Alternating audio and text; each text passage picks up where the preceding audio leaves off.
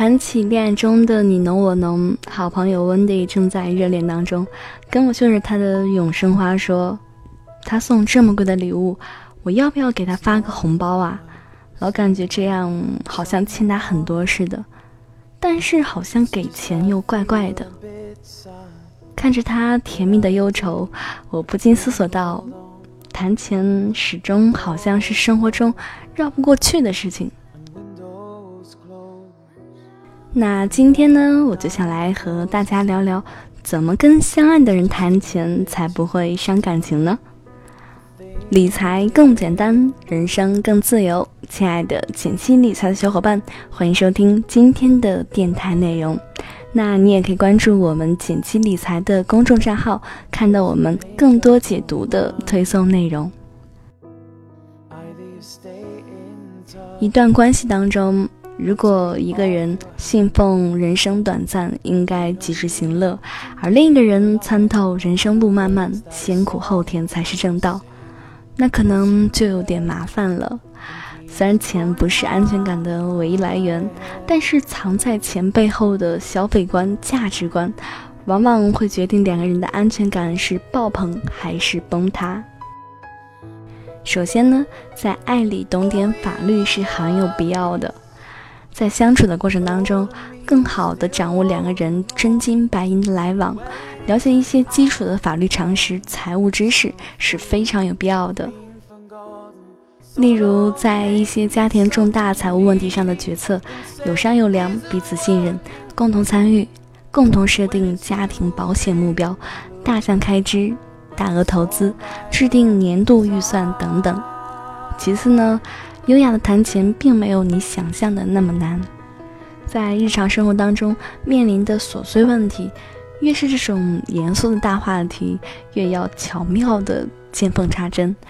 如果对他的消费理财习惯有建议，不妨在具体的场景当中顺带着讨论一些相关的话题，也会让这样的讨论更加自然，避免无意义的争吵和猜忌。最后呢，我们总结了几点关于恋爱中如何谈钱的小技巧，希望可以帮到大家。第一点，礼尚往来，你对我的好我都记得。和爱人谈 AA 制看起来实在是太见外了，又太麻烦了，所以礼尚往来更加实际。最近是你付晚餐，那我就来付电影打车钱。或者过阵子我请你吃顿好的，你送我了几次节日礼物，那下次我就给你买一份你很喜欢的东西。第二点，共同账户型。有了共同账户，爱情里的小目标不难实现。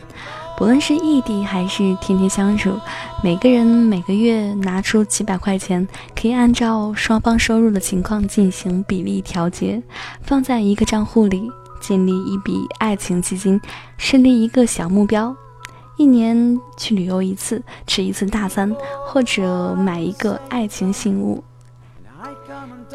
也可以平时日常生活的吃喝玩乐、逛超市，都用在这个账户里的钱，相当于 A A 了。剩下的钱呢，则灵活度比较大，也可以分头打理，也可以进行更多的投资商议。那比较大头的花销呢，可以采用三七开、四六开的方式。女生喜欢一双鞋子，男生分摊百分之三十的价格。男生坐飞机去看女方，女方分摊百分之三十，两个人都可以接受，长久下来不会太破费，也表达了自己的心意。第三点呢，如果双方当中有一位懂一些理财，那么有爱又有钱的生活就在向你招手了。把基础工资交给一方打理，用于日常家庭支出。所有的奖金、额外收入都交给擅长理财的人去做投资，家庭生活有了保障，也分散了风险。还有一个更加进阶的方法是，双方把所有钱都交给一方打理，负责投资的一方给另一方每年百分之五到百分之八的收益率。既可以鼓励对方存钱，实现资产保值和增值，又可以解掉一些纷争。负责管理的人不时地汇报一下现在的投资情况，让对方也参与进来，更加有利于促进双方的感情哦。如果按照这些合理安排你们两个的金钱，婚姻一定不是爱情的坟墓，我想，而是爱情永恒的保鲜剂。金钱是生活避不开的话题吧？爱情当中不要羞于谈钱，坦坦荡荡才是最合理的相处方式。金钱观和消费习惯的认同，也是日后长期相处的基础哦。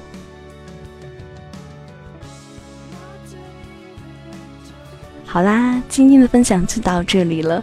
如果你喜欢今天的分享，记得给我点个赞哦。更多解读可以关注我们的公众账号“简七理财”，简单的简，汉字五六七的七，我在那里等你哦。